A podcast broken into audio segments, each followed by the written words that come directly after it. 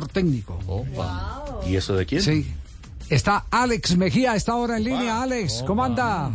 Javier, muy bien, gracias a Dios. Saludos a todos ahí. Sí, Y eh, un es- paso importante que damos. escuchó por allá el profesor Castel diciendo, muy bien, muy bien. eh. Muy bien, muy bien. Ajá. Sí, señor. No, un paso, un paso muy importante. Sí, Pero, pero todavía estamos activos en el fútbol, que es lo más importante. Eh, pero, pero bueno, es, es parte de los ciclos. Eh, Es que es- debe ser más harto uno retirarse y, y no saber qué hacer. eh, y es muchísimo mejor uno ir preparando el futuro, eh, haciendo lo que corresponde en sus últimos días de actividad profesional como jugador de fútbol. Buscando los sueños. Eh, sí. Sí, obviamente. Eh, Lo que pasa es que uno, eh, o bueno, hablando hoy acá, nosotros acá en Santa Marta, los entrenamientos son muy, muy temprano, tipo seis, seis y media, y uno después de ocho, nueve, no tiene nada que hacer. Entonces, uno todas esas horas las invierte en, seguir creciendo, en seguir fortaleciendo la carrera. Y bueno, opto por, por, por estudiar, por adelantarme y que esta profesión siga creciendo y que, y que nos, nos nutramos más de, de- de lo que de lo que sabemos hacer. Alex, esto, esto es un formalismo. Bueno, yo le pregunto, eh, eh, y, lo, y lo hago con, con toda la intención de explorar dónde encontró los conocimientos. Eh, ¿El cartón es un formalismo para un jugador que ha tenido un recorrido tan largo y que ha pasado por manos de tantos técnicos capaces? Obviamente sí, la, la posibilidad de, de ser entrenado por muchos y conocer sus, sus diferentes formas de trabajar, sus personalidades, me ha ayudado a construir una base fuerte, una base sólida. Eh, y hoy teniendo o tenemos esa posibilidad los, los futbolistas de, de poder capacitarnos más y conocer a profundidad nuestra profesión, nos ayuda a que en un futuro podamos eh, retribuirle ese conocimiento a la juventud que viene en- o que nos vamos a encontrar en unos años. Entonces, eh, preparándose, nutriéndose y, y, y todo ese conocimiento, eh, poderlo adquirir y que nosotros, esto que, lo que hoy tenemos esta licencia, podamos transmitírsela a la juventud que, no, que nos vayamos a encontrar. Ya, eh, de, de esos eh, eh, técnicos que, que se encontró y a cada uno le aprendió una, un, un pedacito, ¿cuál es el que más lo marcó como para decir eh, mi estilo va por, este por esta línea, por esta vía? Yo tuve, afortunadamente tuve grandes entrenadores. Yo tuve a, al Pecoso Castro, tuve a Diego Edinson Umaña, eh, en fin, tuve un montón de, técnicos que me ayudaron en, en mi momento de, de juventud a tomar las mejores decisiones. Y, tú, y, y- y en ese crecimiento me encontré a Juan Carlos Osorio, que me dio la posibilidad de ir al Once Caldas.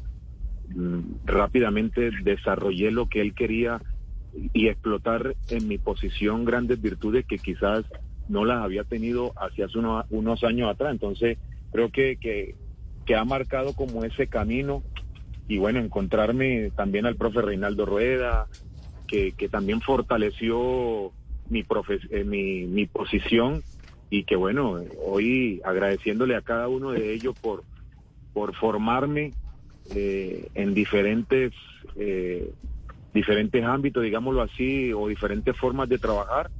Y hoy, hoy estamos fortalecidos, hoy tenemos un profundo conocimiento sobre nuestra profesión y queremos seguir aprendiendo de ella porque es una profesión amplia y que, que nos brinda que nos brinda muchas cosas.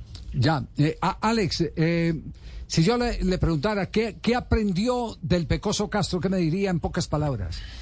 su forma de, de, de- de dirigir la sangre, la pasión, esa, gana de que las cosas salgan bien, es un tipo que, que, que cuando se paraba en la raya inspiraba ese, como esa, ¿cómo decirlo? Como, como, como esa gana, ese deseo de que, de que nos fuera bien y la energía que transmitía, eso, eso me marcó y la forma de vivir el día a día. Era un día a día exigente donde, donde todos teníamos que estar en plena disposición.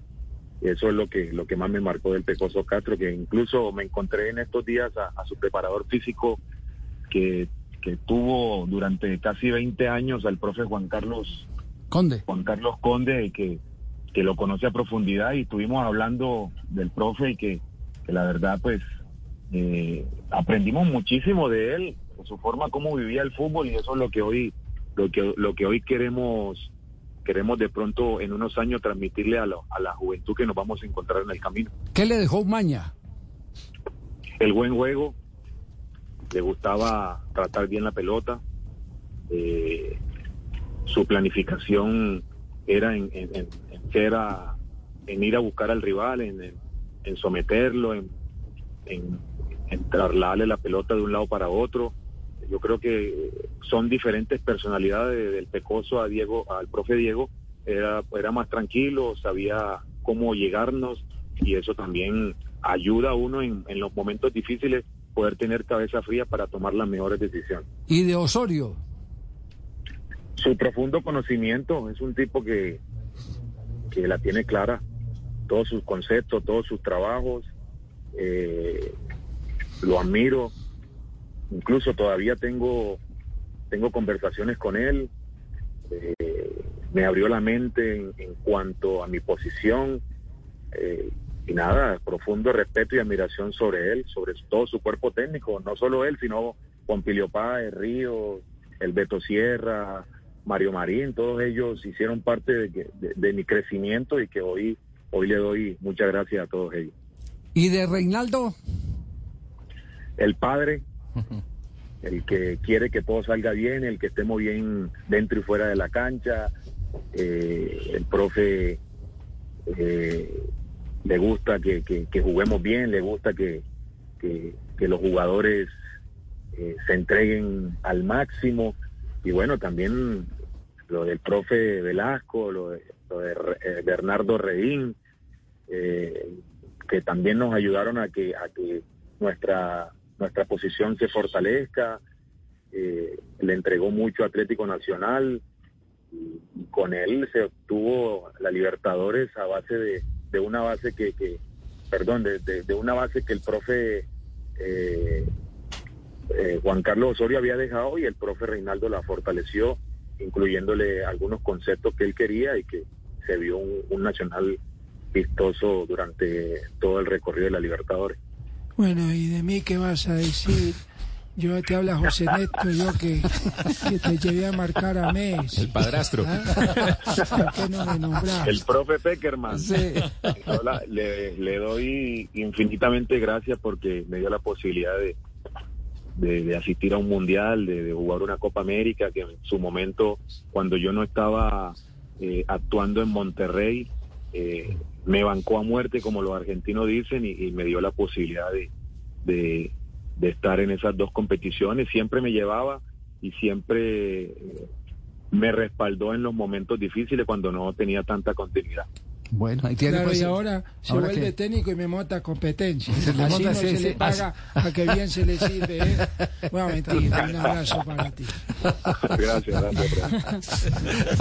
Eh, Alex, eh, esta pregunta se la va a hacer a, a un técnico de fútbol eh, que no es usted, pero, pero eh, a continuación vamos a enlazar eh, también su respuesta. Castel, para un entrenador es difícil el convivir con un jugador que ya tiene cartón de técnico.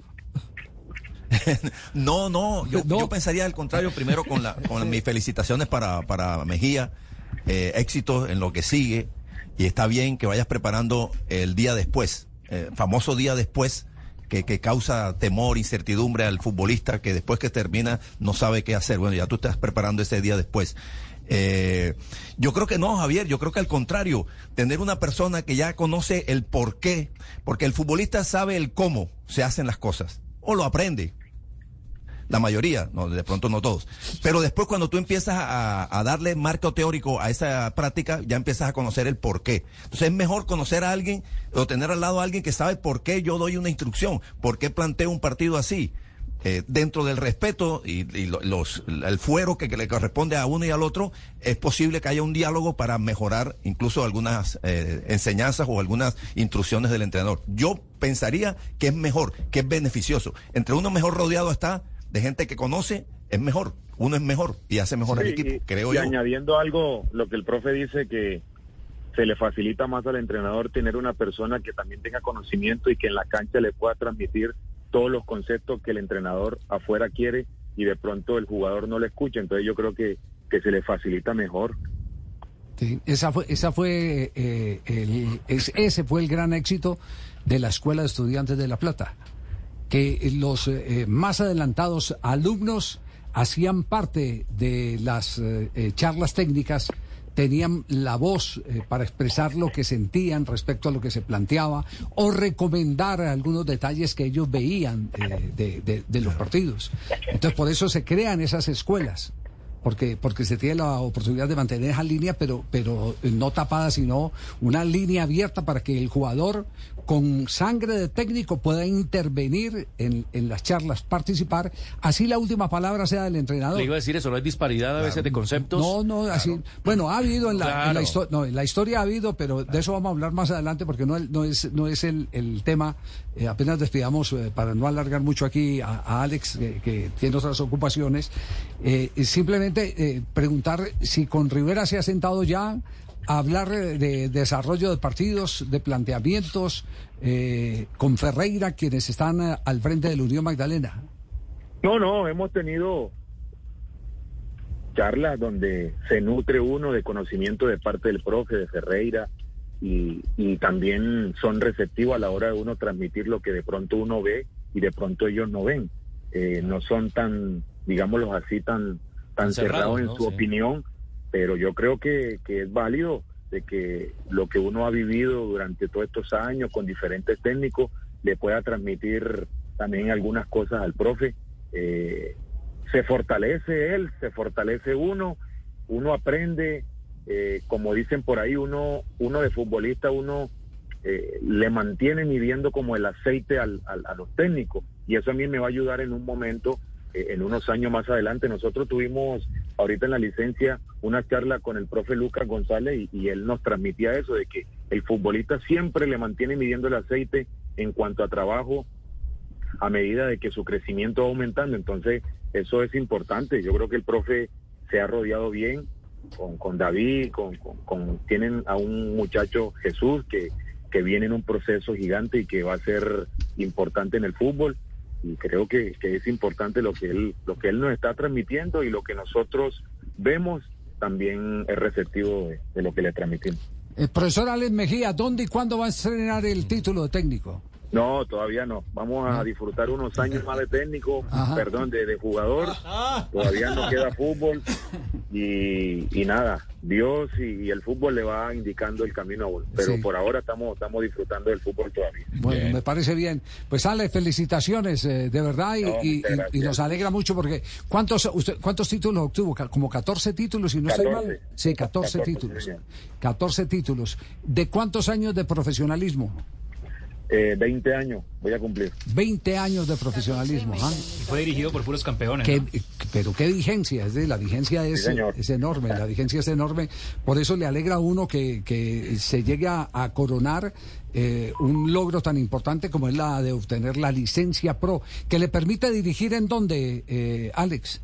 en estos momentos, pues todo lo del fútbol profesional colombiano y, y ya estamos haciendo la gestión, lo que va a ser la licencia Pro Comebol, pero eso nos vamos a ir nos vamos a ir preparando de a poco. Ahorita estamos encaminados en, seguir en, de pronto estudiar alguna gestión deportiva que nos dé la capacidad también de poder saber la parte administrativa porque hay que estar empapado de todo.